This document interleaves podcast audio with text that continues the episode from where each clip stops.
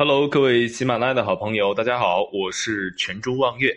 这一节我们讲一个历史人物，他曾经杀死了三位唐朝的帝王，最后却被自己的儿子篡位赐死。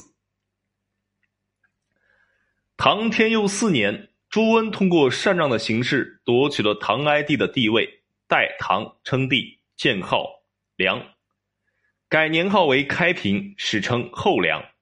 这个因镇压黄巢义军有功，被唐僖宗赐名泉中的人，最终彻底终结了连续两百余年的唐王朝。在登基继位之前，朱温为了扫清自己称帝路上的阻碍，先是于天佑元年用武力把唐昭宗逼迁洛阳，不久将他杀死。在华州，白马驿一举杀了以裴叔为首的朝臣三十多人。称帝后，又杀掉了废帝李煜和禅位给自己的哀帝李柱，将李唐宗室尽数诛灭。就这样，朱温成为了后梁的开国之君。朱温为黄巢同州刺史时，娶砀山妇女张氏为妻。张氏贤明有礼，朱温对她礼遇有加。每次遇到军国大事，都必须与张氏进行商议。而张会所分析预料的又常常切中要害，让朱温茅塞顿开，对张氏也越加的敬畏和钦佩。天佑元年，张氏病死后，朱温开始纵情于声色。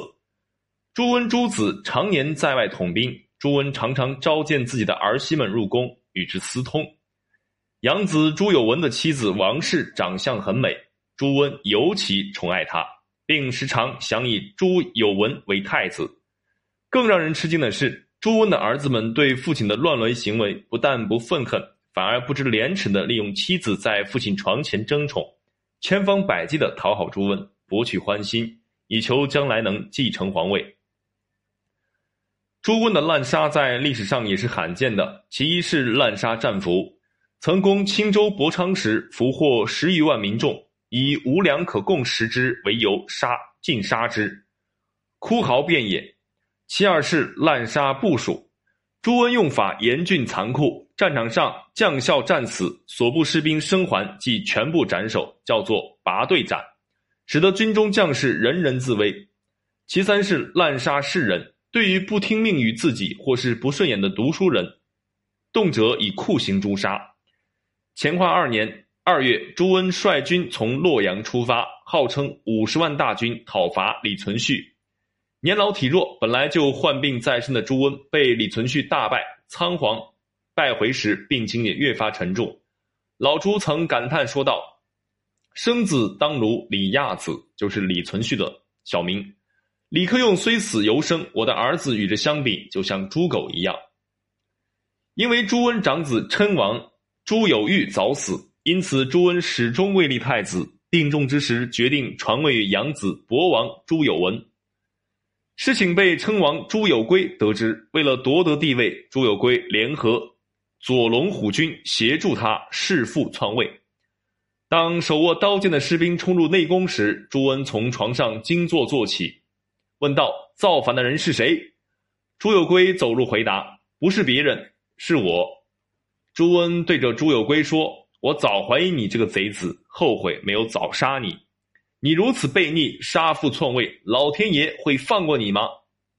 朱有圭只是自己的马夫冯廷鄂说：“将老贼碎尸万段。”冯廷鄂提刀追砍，曾经杀人如麻的老朱，这时被逼得绕着大殿内的柱子躲避，但随即就被一刀毙命。